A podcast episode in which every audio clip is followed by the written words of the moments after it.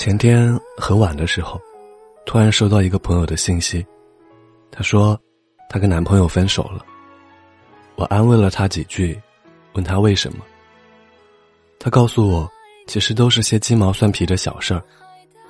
晚饭的时候，她心血来潮熬了一锅汤，想给男友个惊喜，但是男友却说她浪费钱，并埋怨她这么贵的汤还熬得那么难吃。当时她心都凉了。自己辛苦熬了一个下午，在对方眼里，却一文不值。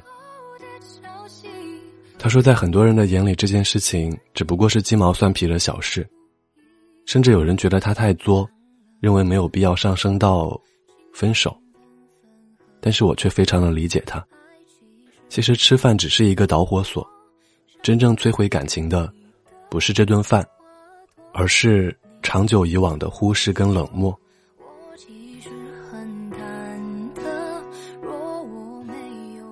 张小娴说：“找一个爱的人，就是找那个余生会陪你吃饭的人。爱情怎么离得开肚子，又怎么脱离得了口腹肠胃？如果两个人吃不到一起，那又谈何相爱？”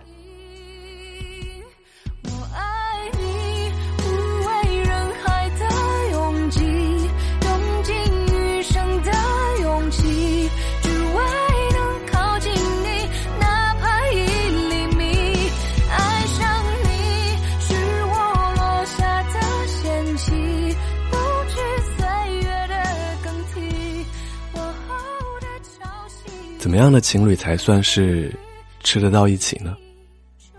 我喜欢吃日料，你喜欢吃中餐，这不是吃不到一起，而是你总是要求我陪你吃中餐，却从不陪我去吃日料，还要求我以后只能吃中餐，这才是吃不到一起。吃得到一起的情侣，必然是相互尊重、互相妥协的。你喜欢吃日料，我就笑着陪你一起去吃。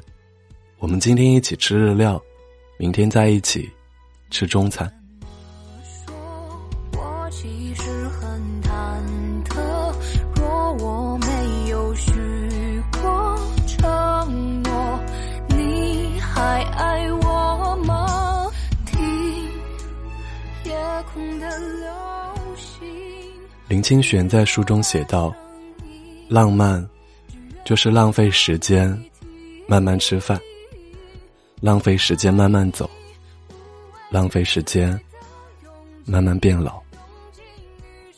吃喝玩乐，吃永远都是被放在第一位的。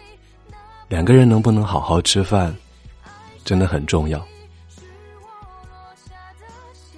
生活没有什么大事，都是些柴米油盐所拼凑的小事汇成了点点滴滴。爱也不需要什么轰轰烈烈。不过是在这平淡无奇的岁月中，陪你好好吃每一顿饭。所以呀，能吃到一起的人，才能够睡到一起。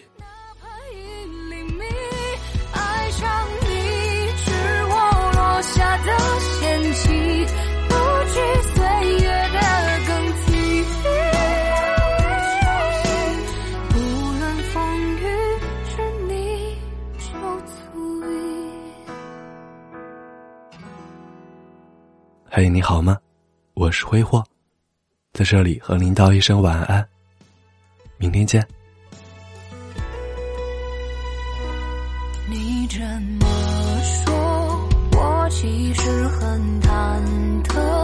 若我没有许过承诺，你还爱我吗？听夜空的流星。陨我的生命。